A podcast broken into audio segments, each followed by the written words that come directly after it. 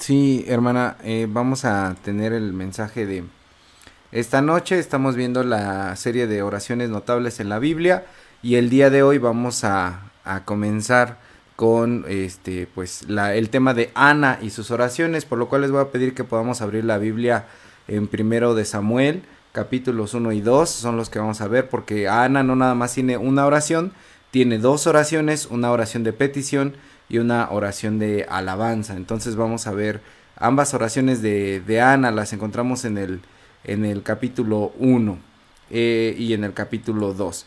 Muy bien, pues bueno, eh, en el capítulo 1 nos encontramos con eh, pues la historia de Ana que inicia este libro de Samuel y quizá pues la conocemos para recapitularla podemos dividir este en cuatro momentos primeramente se nos dice que Ana era esposa de Elcana y Elcana también tenía otra esposa que se llamaba Penina.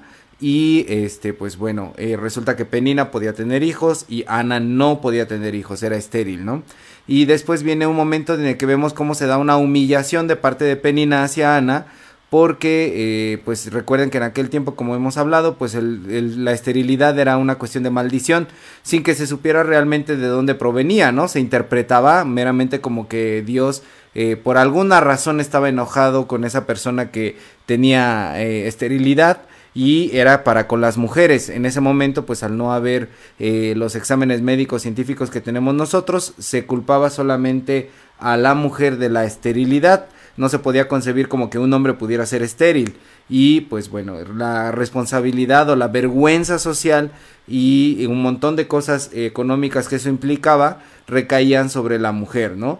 Y por lo tanto, eh, pues Penina se burlaba constantemente de Ana, sobre todo cuando el Cana llevaba una vez al año la oración de la ofrenda de paz eh, al, al, tabernáculo para poder estar pues eh, de esa manera eh, pues tranquilo con Dios, ¿no? Y ahí de lo que sobraba se repartía una parte para los sacerdotes y otra parte se repartía pues en las personas que llevaba el cana, lo que sobraba para él. Y él podía bien no darle nada a la, a la mujer, a Ana, porque era estéril.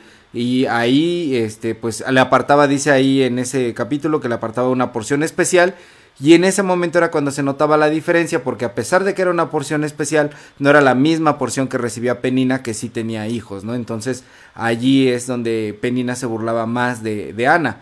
Y de esta manera vemos como en ese constante acoso eh, Ana termina llorando de forma eh, amarga y abundante. Es lo que se nos dice aquí en, en, este en en el versículo 10, eh, ella con amargura de alma oró a Jehová y lloró abundantemente. Entonces vemos que la oración de Ana es de, de esa forma y lo que hace Ana es pedir que Dios le conceda un hijo eh, y lo va a dedicar como eh, indicaban las leyes del Levítico, las leyes del antiguo Israel. Esas leyes están establecidas en números, números 6, 1, 21 eh, al, esos 21 versículos se ve este voto de nazareo o de nazareato que se hacía y que básicamente consistía en que no podía, eh, la persona que era nazarea no podía tener relaciones sexuales, no se podía cortar el cabello, no podía tomar bebidas embriagantes, no podía tocar cadáveres de muertos. Un personaje que vemos así también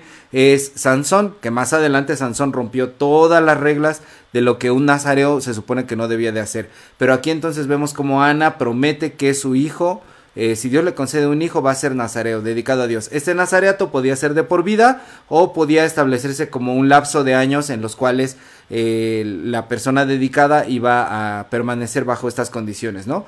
Y mientras ella está orando, se da un cuarto momento que es una confusión porque entra el sacerdote Elí. Y Elí piensa, como ve que está moviendo sus labios, pero no emite ningún sonido porque estaba orando para su corazón, este piensa que está ebria y le dice, mujer, digiere tu vino y entonces ella le dice no estoy borracha este y le confiesa ahí su corazón no le dice lo que me sucede es esto y ahí Elí entonces eh, cambia su manera de pensar y de ver a Ana entonces termina orando por ella la bendice y Ana se va. Esa es en resumidas cuentas la historia que vemos ahí en el capítulo 1 eh, de lo que está sucediendo y podemos entender varias cosas de esta historia de esta oración de las oraciones de Ana. Vamos primeramente con la oración de petición cómo es que eh, hay cosas que se reflejan para nuestra vida. Primeramente, vemos cómo eh, los problemas suceden, como había un programa antes aquí en la televisión mexicana, hasta en las mejores familias, ¿no? Eh, porque se nos dice que el Cana era un varón realmente piadoso, él cumplía con todos los propósitos de la religión, con todos los requisitos de la religión de su época, hacía las ofrendas y es más, se refleja que era piadoso en el hecho de que no se había divorciado de Ana, siendo que se podía divorciar de Ana, darle una carta de divorcio por el hecho de que ella no eh, le daba hijos y ese era un motivo de justificado en aquella época de divorcio para correrla de la casa y enviarla sin un peso en la bolsa. Sin embargo, vemos que el Cana realmente amaba a esta mujer y eh, no decide eh, pues echarla por la calle, ¿no? Entonces vemos ahí un reflejo de cómo Dios también, a pesar de que nosotros no tengamos nada, nos ama también a nosotros, ¿no? A pesar de que tengamos cosas malas, a pesar de que tengamos deficiencias, Dios siempre muestra su amor. Digamos que de alguna manera aquí el Cana forma, eh, es una figura de, Dios mismo, ¿no? Y bueno, decía yo que estas dificultades ocurren hasta en, la, en las mejores familias, porque a veces se piensa dentro de algunas, algunos grupos cristianos y algunos cristianos, llegamos a pensar que estar con Dios o que tener fe de alguna forma nos hace invencibles y nos hace invisibles al mal, que nada nos va a pasar, que es una especie de campo de protección en el cual Dios se convierte en un amuleto de la suerte. Tengo que estar bien con Dios para que Dios me proteja de todos los males. Los que estamos bien con Dios, eh, estamos bien, no nos ocurren este tipo de, de situaciones, de desgracias, ¿no? Entonces transformamos a Dios en una especie de fetiche eh, como esos muñequitos que se cuelgan ahí en el, en el parabrisas o que se ponen este, en algún lugar especial de la casa que dicen van bendecidos, esto le va a dar protección a tu casa, ¿no? O a esos hermanos que tienen la Biblia abierta así en el Salmo 23 con un, una velita, un salero, un vaso con agua y dicen aquí está para que la protección a esta casa entre, ¿no? El Salmo 91 o el Salmo 121, que siempre son como lo que se tiene abierto las Biblias en esos salmos, ¿no? Sin embargo, entendemos que la fe no es así, que la fe no es un camino en el cual nosotros nos hagamos de repente invencibles a cualquier problema o cualquier dificultad que pueda existir. Y aquí alguien podría preguntarnos entonces de qué te sirve tener fe, para qué quieres estar con Dios, para qué te sirve todas esas cosas que eh, tú crees, si a final de cuentas estás tan expuesto como cualquier persona que no cree en Dios.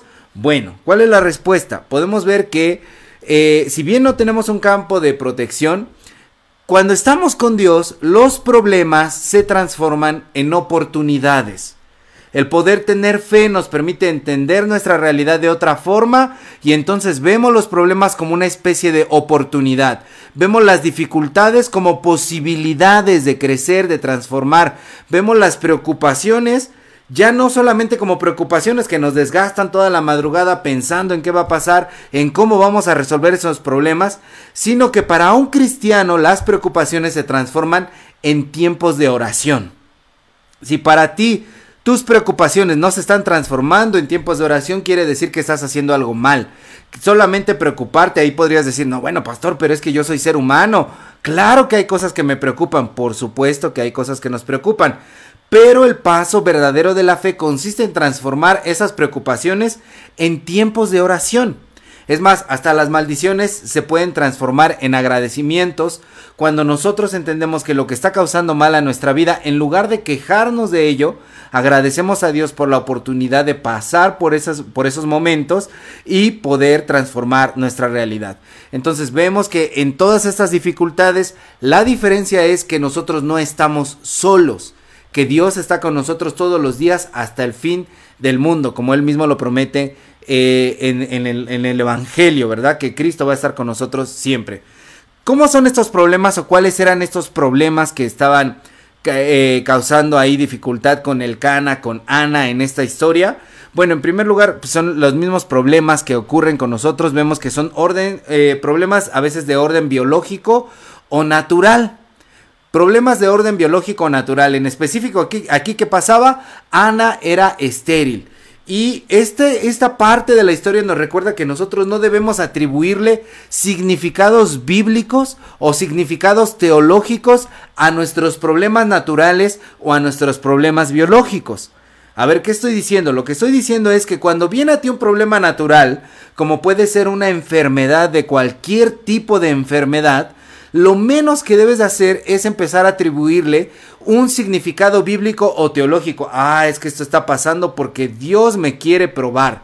Dios me quiere hacer crecer. Yo no sé qué es lo que yo le haya hecho a Dios, pero Dios me quiere dar una lección a partir de esto o me está castigando Dios a través de esto. No el peor error que podemos cometer es atribuirle esos significados bíblicos, esos significados teológicos, porque tarde que temprano esta fórmula va a terminar dañándonos, va a terminar haciéndonos daño y a tener una mala percepción de quién es Dios, cómo es Dios, cómo actúa Dios.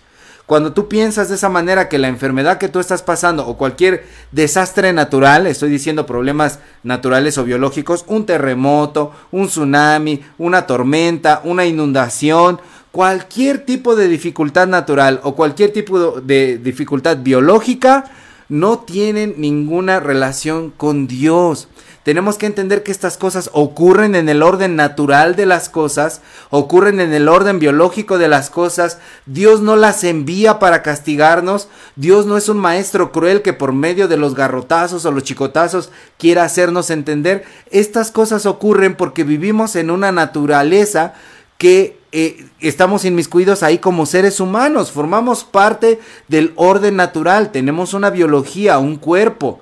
Y esas, eh, esas cosas pasan. Hasta los accidentes podemos considerarlos dentro de la parte de los problemas eh, naturales. Entonces allí hay un problema de orden biológico eh, que ocurre que Ana es estéril, pero Ana no busca una culpabilización hacia Dios o se siente castigada por Dios. Ella simplemente viene y ora delante de Dios y le pide y le dice, si puedes mirar mi afrenta, si puedes mirar esto que está pasando, te pido que me ayudes. Es decir, ella no le atribuye ningún significado bíblico o teológico y dice, ah, esto me está pasando porque Dios quiere esto. No, ¿Cuándo ocurren estos problemas? Si a ti te pasó un desastre natural, si a ti te pasó una enfermedad biológica y si a ti te pasó una desgracia por un accidente, no debes buscarle ese tipo de significados. Lo que debes hacer es venir a Dios a refugiarte en esos momentos, pero no atribuirle a la voluntad de Dios que eso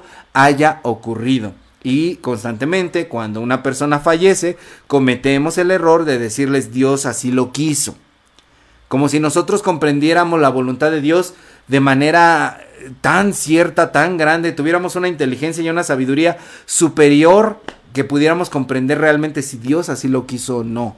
Estas cosas ocurren, la muerte es algo natural, los accidentes ocurren por pura probabilidad o estadística. Ahora, Dios no tiene nada que ver eh, en el origen o en la causa del mal, pero sí puede ayudarnos a atravesar esos males si nosotros nos refugiamos. Y eso era algo que Ana entendía y por eso viene a refugiarse con él en ese momento. Entonces, nadie escapa a esas circunstancias naturales, biológicas o de accidentes. Y el otro tipo de problemas que ocurren son los del orden provocado. ¿Qué pasa aquí? Penina está haciendo constantes burlas a Ana. Eso ya es una provocación y proviene de la voluntad humana.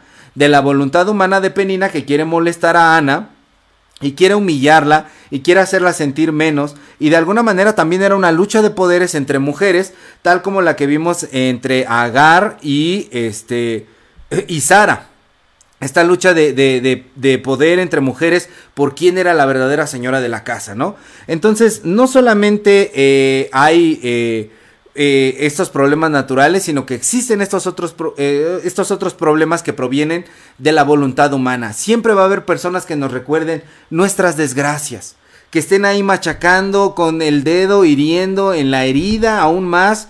Eh, las cosas que nos han pasado, nuestros defectos, lo negativo que tenemos nosotros. Siempre va a haber personas que nos lo marquen y lamentablemente, como podemos ver en esta historia, generalmente van a ser las personas más allegadas a nosotros más cercanas. Porque si una persona desconocida te dice algo, quizás no lo vas a tomar con tanta consideración o te va a doler tanto, pero si es alguien que está cerca de ti, te va a doler y te va a doler mucho.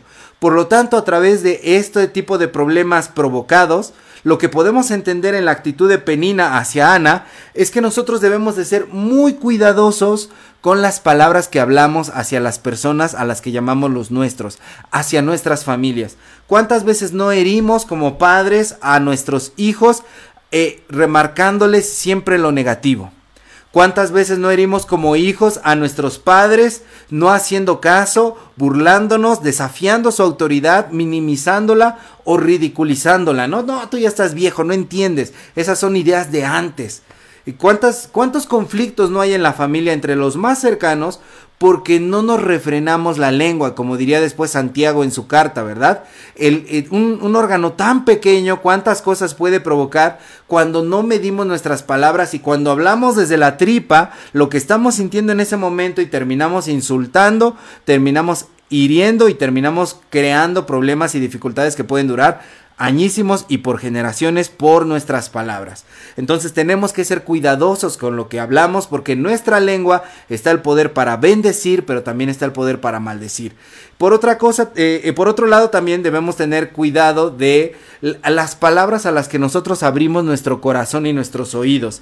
Si hay una persona que constantemente te está molestando o hay una persona que te llega a decir palabras hirientes, mentiras, te llega a hacer críticas nocivas, llega a levantar injurias sobre ti, tienes que ser muy cuidadoso de a qué abres tu corazón sobre toda cosa guardada, decía el proverbista, guarda tu corazón. No permitas que todo lo que te dicen te lo tragues. No permitas que tu vida se abra hacia esas maldiciones que otros te dicen. No le des cabida en tu vida a los cuentos y a los relatos que otros quieren hacer acerca de ti.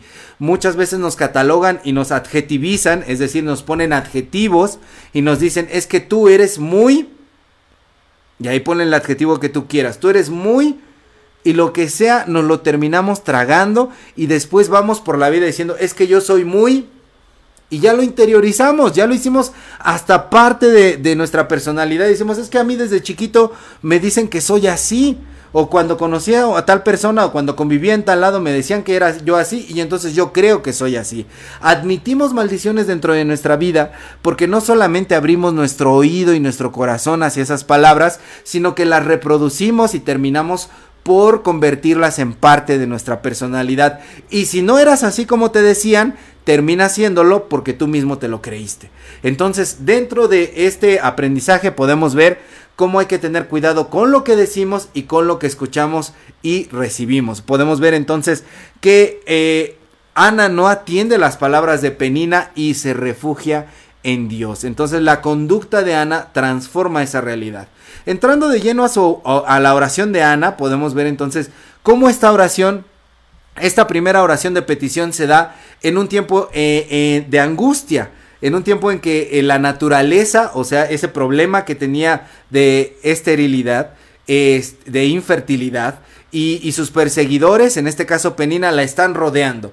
Y cuando está esta situación, ella en lugar de correr o de tomar venganza o de pelearse o de maldecir a Dios o de buscarle explicaciones que no tienen ni pies ni cabeza, lo que decide hacer es refugiarse en la oración en el tiempo de angustia. ¿Cuántas veces nosotros nos refugiamos en los tiempos de angustia en una oración así? Que no busque el pleito, que no busque la solución por nuestros propios medios, que no busque la venganza por nuestros propios medios, de que si me la hicieron me la van a pagar, sino que venimos en esos tiempos de angustia simple y sencillamente a orar. Y a orar como lo hizo Ana. La semana pasada veíamos a Job, cómo es que Job hace eh, esta oración primeramente de forma soberbia y después termina rendido a los pies de Dios. Y aquí Ana desde un principio está orando con mucha humildad. En Ana no vemos a una mujer demasiado elocuente en este momento, no es una oración como la que hacían los sacerdotes en esos tiempos, es una oración que simple y sencillamente está saliendo del corazón.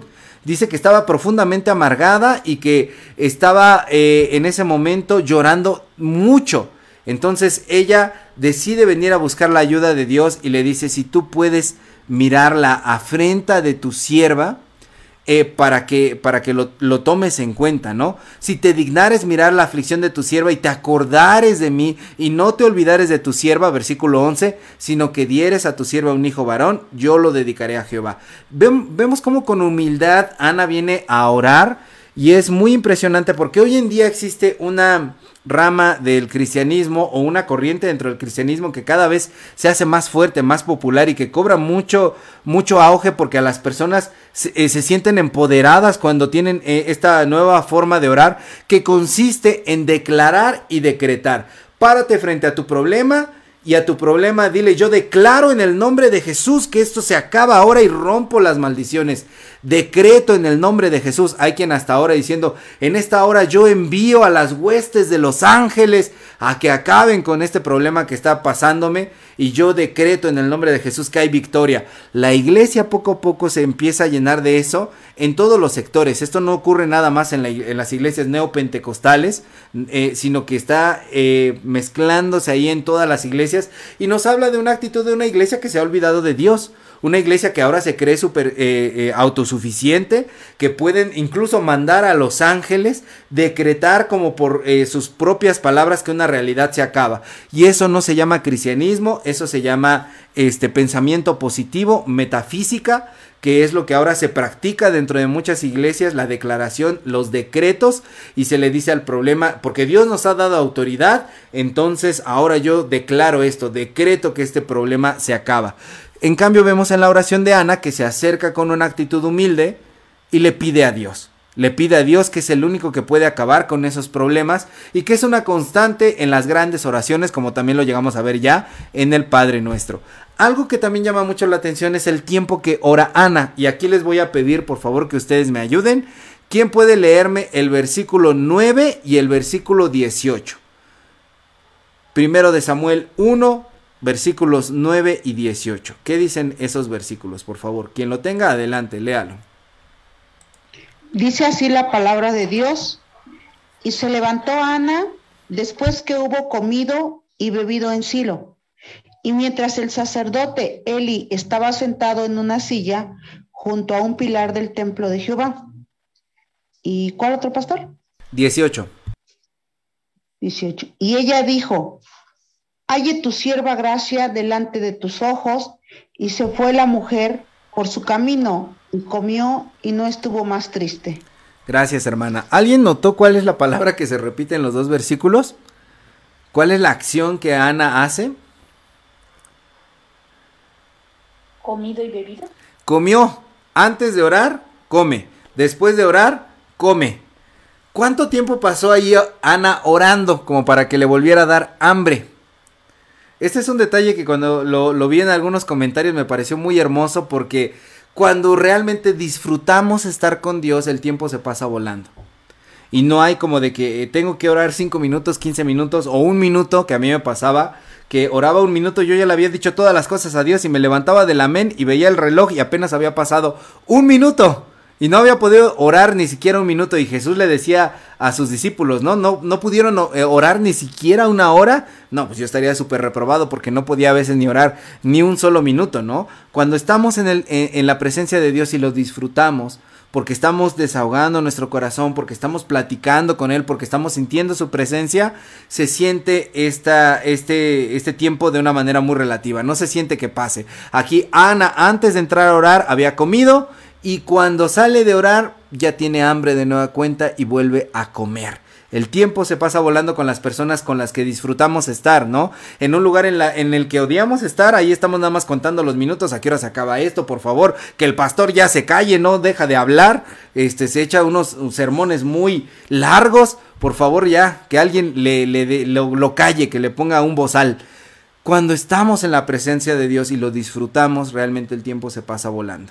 Y es lo que le sucede ahí a Ana. A Ana se le pasa el tiempo y tanto así que se dan las horas entre comidas. ¿Qué les gusta? ¿Cuatro? ¿Seis horas entre eh, que pudiera haber estado orando? Yo nada más digo así como el tiempo que llega a ver a veces entre el desayuno y la comida o la comida y la cena cuatro o seis horas más o menos es lo que podríamos decir que Ana estuvo allí eh, llorando delante de Dios, ¿no? Y la oración que hace Ana es una oración muy específica. A veces decimos, ¿por qué quieres orar? No, por mi familia, por la salud. Son oraciones a veces muy generales, no que no se valga orar por eso, pero Ana nos enseña a orar por cosas muy específicas. Te pido que me des un hijo varón al cual yo voy a dedicar para esto. Y de esta manera comprendemos cómo la motivación de Ana no es una motivación egoísta. eh, la petición que ella tiene es por un lado, para vindicarse, para reivindicarse como mujer en el papel en la sociedad, por esa constante humillación, por ese dolor interno que debió existir en su pecho por no poder ser mamá, ¿no? Pero también vemos cómo no era egoísta porque decide hacer exactamente lo que cualquier mujer que estuviera en ese caso no haría.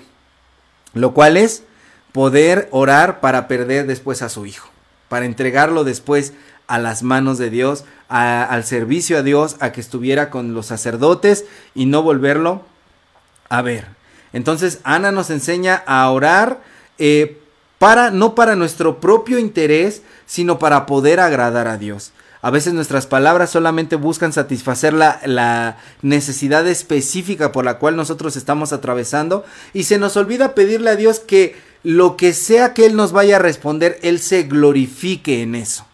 Señor, lo que tú me vas a responder, glorifícate en medio de esta situación. Yo en mi corazón tengo pedirte esto, pero tú haz lo que sea para darte honra y gloria a ti. El resultado, si nosotros agregáramos eso a nuestras oraciones, también nuestra vida de oración y nuestra propia vida se transformaría porque estaríamos buscando, como decía Jesús, el reino de Dios y su justicia primeramente y lo demás después sería añadido. Entonces vemos cómo Ana nos muestra también la importancia de saber prometer a Dios y cumplir, porque Ana al final del capítulo cumple. Eclesiastés 5 del 4 al 6 dice algo muy importante sobre las promesas. Alguien que nos ayude buscando, por favor, Eclesiastés 5 del 4 al 6 y que lo lea. Eclesiastés 5 del 4 al 6.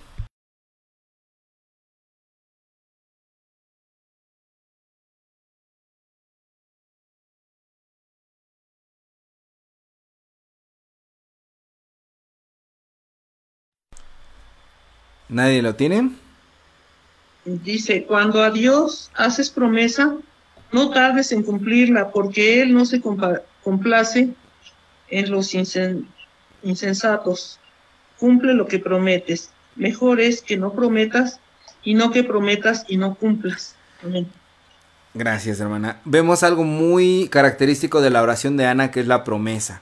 Y la promesa Dios se cumple, porque Dios cumple todas sus promesas. Entonces aquí el escritor de Eclesiastés nos advierte, si no vas a cumplir lo que vas a decir, no lo prometas a Dios, ¿no? ¿Cuántas veces no venimos delante de Dios y le decimos, voy a dejar de hacer esto, te lo prometo, pero tú ayúdame con esta situación? Es mejor que no acumulemos esas cosas sobre nuestra cabeza de incumplirle a Dios promesas y que mejor nos callemos. Porque si vas a prometer algo, te vas a comprometer, ¿no? Entonces vemos como Ana era no solamente una mujer de oración, sino una mujer de compromiso, que llevaba su oración a la aplicación y a la realización en la vida misma. ¿Cómo es que nosotros en el momento en el que nos, nos acercamos a orar, no solamente debemos de orar pidiendo, sino comprometiéndonos? A lo mejor no prometiéndole algo específico a Dios, aquí como Ana lo está diciendo, yo te lo voy a dedicar, sino que nuestra oración realmente se vuelva un diálogo en el cual podamos comprometernos a ser cada vez mejores cristianos, a ser cada vez mejores padres, a ser cada vez mejores hijos, a ser cada vez mejores trabajadores, estudiantes, lo que sea lo que nos dediquemos, Señor, yo quiero comprometerme delante de ti, quiero ser mejor cada día, ¿no? Entonces hay que ser cuidadosos con lo que prometemos a veces dentro de nuestras oraciones, pero la actitud de compromiso tiene que existir siempre. Entonces Ana nos muestra que las personas de oración son personas comprometidas y por eso también decide ponerle a su hijo Samuel, Shemuel eh, o Shema en, en este, en, en hebreo que significa Dios escucha, porque Dios está vivo. Dios me escuchó y Samuel después va a ser el que escucha a Dios, ¿no? Recuerden ese pasaje en donde ya el joven Samuel escucha la voz de Dios y dice, me hablaste, le dice al sacerdote, porque aquí vemos cómo ella entiende que su oración es escuchada y como hay alguien que te está escuchando, te puedes comprometer con esa persona. Cuando tú estás hablando con alguien que te das cuenta que te está poniendo atención, que te está escuchando, que te está haciendo caso, dices, vale la pena estar aquí, me quiero comprometer a poder eh, estar de frente con esta persona y a poder realizar de lo que estamos hablando. Entonces, Ana se siente escuchada y dice, me puedo comprometer con este Dios vivo, no le estoy hablando a la pared, no le estoy hablando a la nada. Sé que aquí hay alguien que me escucha, que es real y por lo tanto yo tengo que cambiar mi manera de ser, ¿no? De entender. Y finalmente podemos ver que en la oración de Ana, como decíamos, había muchas lágrimas, pero no son sus lágrimas las que hacen que, que Dios eh, escuche esta oración. ¿Por qué? Porque en aquel entonces existían las plañideras, estas mujeres que se dedicaban eh, a ser contratadas, a hacer lamentaciones y llantos eh, cuando alguien moría eran llevadas así para que para hacer más escándalo, incluso cuando un político, un gobernante importante moría, así como para llorarles y ver, ah, qué tan querido era esta persona. Este, no es el llanto el que, el que conmueve el corazón de Dios, sino la fe, la fe de Ana, la que se acerca desde siempre con esa fe para saber que Dios le está escuchando en ese momento, ¿no? Y bueno, viene una segunda oración, ahora cambiemos al capítulo 2, en el versículo 28, eh, el primer capítulo termina diciendo que una vez que ya Ana eh, le nace Samuel, va, entrega al niño, lo deja con los sacerdotes sabiendo que no lo va a volver a tener como hijo y dice, y adoró allí a Jehová. Adoró allí a Jehová. En el día de más dolor para una madre, separarse de su hijo, allí ella adoró a Jehová. Y el capítulo 2, los primeros dos versículos empiezan diciendo, mi corazón se regocija en Jehová mi poder se exalta en Jehová. Noten lo que está diciendo, porque Ana no está diciendo, ay, qué bueno que, que, me separé de mi hijo. Mi corazón está contento porque me separé de Samuel. Mi corazón está contento porque ya no voy a volver a ver a este chamaco. No, lo que está diciendo Ana es, mi corazón se regocija en Jehová. Eso quiere decir que en los momentos más difíciles, en las situaciones más desesperadas, cuando no tenemos nada de qué regocijarnos, cuando todo es problema, cuando todo es el peor panorama de nuestras vidas, podemos alegrarnos en Dios. No nos alegramos como cristianos en que nos está yendo mal. Ay, qué bueno que me está yendo mal el día de hoy. Aleluya, gloria a Dios. No, Hoy que me está yendo mal, quiero refugiarme en ti, Dios, quiero alegrarme en ti, quiero estar orando, quiero leer mi Biblia, quiero estar en el templo, quiero estar en las reuniones, quiero escuchar una predicación, quiero alabarte. En ese momento no tengo motivos aquí alrededor para poder estar contento, pero si vengo y tengo comunión contigo, puedo estar contento. Y no solamente contento, sino que dice Ana, mi poder se exalta en Jehová. Ahí siento cómo recobro energías, cómo recupero el ánimo, cómo me vuelvo más fuerte en ese momento, ¿no? Dice también ahí adelante, mi boca se ensanchó sobre mis enemigos. Aquí vemos cómo Ana hace una referencia a Penina, que le, eh, siempre le, hacía burla, pero no, no siente Ana un, un, deseo vulgar de venganza, de querer agarrársela de las greñas, darle unas cachetadas y decir, mira, ya tuve un hijo y tú no, ahora sí, te voy a agarrar a, a, a golpes, ¿no? Sino que se alegra en que Dios le ha permitido ver que lo que las personas que hablaban mal de ella no era cierto no eran ciertas esas cosas. Dios le ha permitido ver que no eran ciertas las cosas que otros hablaban mal de ella. Y por eso siente ese sentido de, de, reivindicación. Me alegro, mi boca se ensancha sobre mis enemigos, sobre las palabras de aquellos que intentaron herirme, porque Dios me ha mostrado su salvación. Por eso me alegré en tu salvación, dice ahí adelantito, ¿no? Y vemos aquí cómo termina con una, los que están llevando el estudio de proverbios, el domingo hablamos de cómo es la poesía eh, de Israel, la poesía hebrea, que tiene varias formas de repetir frases o de contradecir frases. Y aquí vemos una, una poesía. Ella está diciendo, no hay santo como Jehová, esta es poesía progresiva, que consiste en que primero se dice una frase, luego otra un poquito más claro, y la última nos revela cuál es el sentido de toda la, oración, de toda la frase. No hay santo como Jehová, segunda frase, porque no hay ninguno fuera de ti, tercera frase, y no hay refugio como el Dios nuestro. Entonces aquí a manera de poesía, Ana nos está diciendo progresivamente que dado que no hay nadie como Dios, Dios es el mejor refugio que nosotros podemos tener. El hecho de que nosotros hablemos de un Dios grande, de un Dios gigantesco, de un Dios todopoderoso, no es nada más como lo hacían otras civilizaciones o culturas de decir, mi Dios es más fuerte que el tuyo, es muy poderoso, es muy grande, es muy lejano, castigador, fuerte, con voz de trueno. No. el hecho de que Dios sea gigantesco significa que Dios es el refugio más dulce, más tierno, más amoroso que podemos llegar a encontrar. Esa es la grandeza de Dios, ese es el poder de Dios, su amor, el amor de Dios. Y aquí Ana dice, sentí el amor de Dios en el momento más terrible de mi angustia, yo sentí que Dios era mi refugio. Tengo un Dios fuerte. Cuando estoy pasando por momentos difíciles, tengo un Dios en el cual me puedo refugiar. Y ahora en el versículo 3 sigue diciendo, no multipliquéis palabras de grandeza y altanería. Y nos está diciendo, nos habla acerca de, de los arrogantes, de los orgullosos. Y qué bueno sería que todos nosotros nos calláramos un rato cuando somos como Penina cuando nos ensañamos con los demás, cuando molestamos a los demás, cuando le hacemos el mal con nuestras palabras a, los demás. Hoy en día se habla mucho del bullying, ¿no? El bullying es cuando ya para la otra persona a la cual tú estás molestando ya no es gracioso. Cuando para esa persona ya no es gracioso, eso ya es bullying, ¿no? Ya es eh, un acoso verbal, incluso puede ser hasta un acoso físico de molestar a la otra persona.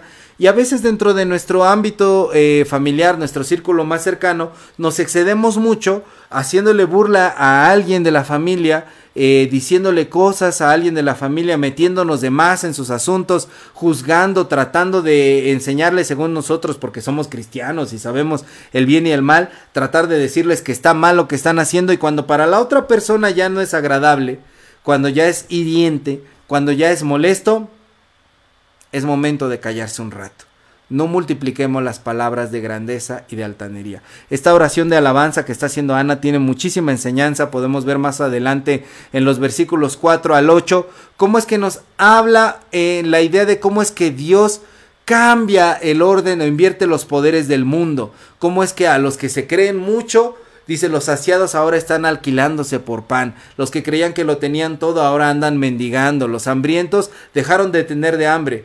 Eh, Dios siempre cambia el orden de las cosas y eso lo vemos reflejado en el, en el niño Jesús, en el bebito Jesús, que en el momento en el que Jesús nace, ¿verdad? Vemos cómo está en un comedero de animales, en, el, en la peor posilga, pero en ese momento ahí está el rey del universo.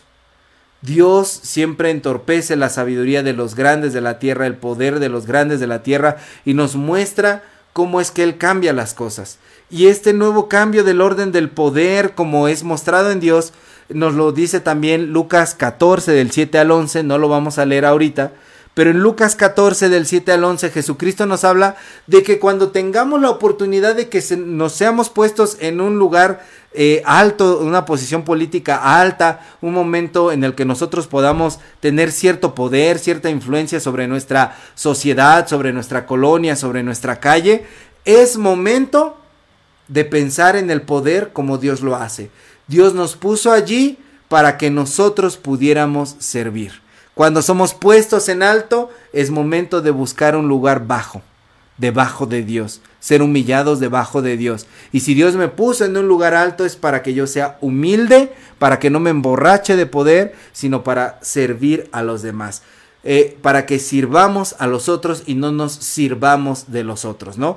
Ana es una mujer que en su propia experiencia está hablando en esta oración porque a ella le ha tocado estar abajo y ahora ella está engrandecida y justo cuando Dios le da un hijo, un varón, ella podría reclamar ser la señora de la casa, ella podía decir, mi hijo se va a dedicar a lo más noble que alguien se podría dedicar en esta civilización que es eh, eh, de Israel, servirle a Dios, va a estar con los sacerdotes de Dios, va a estar en el lugar más privilegiado.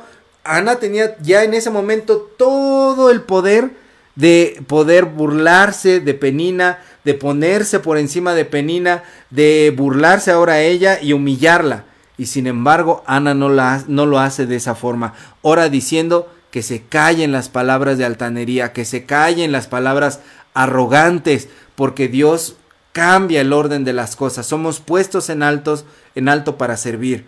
Y si tú tienes algún grado de responsabilidad, es por eso. Seamos como Ana, que cuando Dios nos concede el poder estar encima de los demás, es para poder estar debajo de él y para servirle a los demás.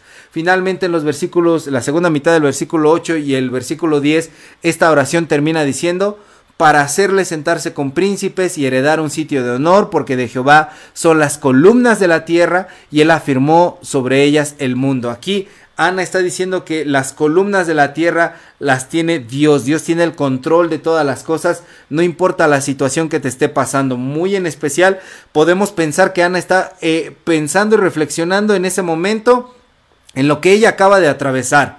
Y por eso dice Dios tiene el control de las cosas. No sabemos, no entendemos cómo funciona a veces la vida, no entendemos cómo funciona la naturaleza, por qué pasan las cosas que pasan y no somos destinados a entenderlo todo. Como seres humanos siempre queremos saberlo todo, comprenderlo todo, que Dios nos rinda cuentas de todo, por qué estás haciendo esto Dios, pero no somos seres que podamos comprenderlo todo. En ese momento Ana expresa una de las oraciones más humildes y dice, de Jehová son las columnas de la tierra. Y sigue diciendo más adelante, Él guarda los pies de sus santos, mas los impíos perecen en tinieblas, porque nadie será fuerte por su propia fuerza. Delante de Jehová serán quebrantados sus adversarios, y sobre ellos tronará desde los cielos. Jehová juzgará los confines de la tierra, dará poder a su rey y exaltará el poderío de su ungido. ¿Qué es lo curioso de esta frase con la que termina la oración? Que en ese momento ni había rey ni había ungido. Israel estaba pasando por la época de los jueces y no tenían reyes. Pero aquí Ana dice que Dios dará poder a su rey. Quizá el pueblo ni siquiera estaba pensando en tener un rey en ese momento. Quizá algunos sí, porque después vemos que hay un reclamo de parte del pueblo. Queremos tener reyes como las otras naciones. Pero aquí no había rey ni había ungido. Esta palabra ungido en, hebreo es eh, Mesías o Mashiach y en griego es eh, Cristo el ungido de Dios. Ni había Cristo ni había rey. Sin embargo, allí Ana está diciendo que eh, juzgará los confines de la tierra, dando poder a su rey y exaltando el poderío de su ungido. Posteriormente, eh, es el mismo hijo de Ana, el, es el profeta Samuel, el que va a ungir al primer eh, rey, tanto Saúl y después al rey David. Y allí después los profetas y los reyes van a tomar estas palabras de el Mesías, pero la primera en pronunciar esta palabra en el texto bíblico es Ana, es la primera en hablar de un Mesías. Ni siquiera fue el profeta Isaías, el profeta Jeremías, no, no es el rey David, no, es Ana, una mujer que tiene esta visión en su oración de poder hablar esas cosas. A veces cuando nos metemos en oración, hermanos, hablamos cosas que aún no suceden, que aún no entendemos, pero que cuando pasan nos maravillamos cómo es de, desde aquel momento Dios movía nuestro corazón a hablar de esas formas. Yo no sé si a ustedes les ha pasado, pero a veces empezamos a orar por un eh, algo en particular y viene una idea a nuestra mente, a nuestro corazón que la pone Dios y nos dice, ora por esto en específico. Tú no entiendes en ese momento por qué, Tú no entiendes a qué se refiere esa palabra, pero empiezas a decirlo y después cuando ves el cumplimiento de eso te maravillas y das gloria a Dios porque Dios ha utilizado tus labios, tu vida, para hablar cosas que aún no sucedían y que se transformaron en una realidad. La oración de Ana, las palabras de Ana, el contenido de esta oración después es tomado por reyes, después es tomado por profetas, eso quiere decir que nuestras oraciones pueden llegar a trascender. La oración de Ana, ese contenido de la oración de Ana después es tomado por su propio hijo Samuel cuando unge a los reyes. Tus oraciones pueden trascender y transmitirse a las, próximas generaciones. Cuando tus hijos te vean orar, cuando tus nietos te vean orar, cuando vean la forma en la que tú estás pidiendo a Dios, vas a generar no solamente un ejemplo, sino que van a recordar mi abuelita oraba así. Mi, mi, mamá oraba así. Mi papá siempre que oraba pedía por nosotros y pedía así. Nuestras oraciones trascienden, son una responsabilidad. Nuestras palabras pueden llegar a convertirse en la realidad de las futuras generaciones. Por eso es importante que oremos ya a partir de hoy por nuestras familias y que eh, reunamos a la familia para orar todos juntos para que esa palabra se transmita como una bendición, una trascendencia que va a llegar hacia los demás. Y estas palabras de la oración de Ana no se quedaron allí. Zacarías, el papá de Juan el Bautista, en Lucas 1.69, repite las oraciones de, de, Ana, vuelve a citar ahí este, en, en Lucas 1.69 eh, la parte que dice, nos levantó un poderoso Salvador en la casa de David su siervo. Dice, eh, que está hablando del ungido. Y también María, la madre de Jesús, en los versículos 46 al 55 de Lucas 1, Lucas 1, 46 al 55, varias veces cita también las palabras de Ana. Vean ustedes, empieza ahí en Lucas 1, 46, dice, entonces María dijo, engrandece mi alma al Señor. La oración de Ana trascendió a reyes, trascendió a profetas, trascendió al papá de, de Juan el Bautista, a su propio hijo, a María, la madre de nuestro Señor. Vean cómo es que estas oraciones llegan a, lugares donde no imaginamos. Tu oración, la oración que tú puedas hacer el día de hoy no es chiquita, no es pequeña. Puede llegar a lugares que tú ni siquiera te imaginas y que a lo mejor tú ni siquiera vas a contemplar. Así que hay que vencer la pereza y hay que comenzar a orar.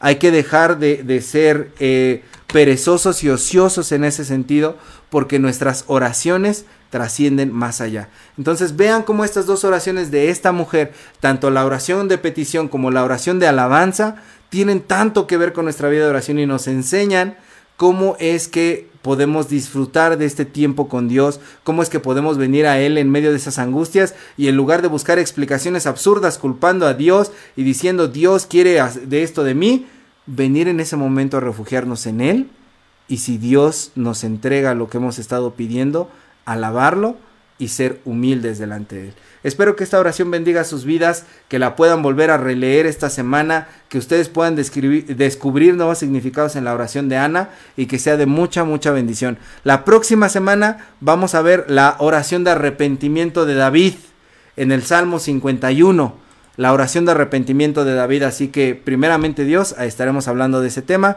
y pues vamos a orar para terminar la reflexión. Gracias Dios por este tiempo que nos dejas aprender de las oraciones de Ana, esa sierva tuya, Señor, que, eh, que movió su corazón, Señor, a estar contigo y que de ella podemos aprender tanto eh, en este día, Padre. Gracias, perfecciona nuestra vida de oración y que nuestra alma verdaderamente te engrandezca, Señor, y que nos gocemos en ti en el día de nuestra aflicción. En el nombre de Jesús. Amén.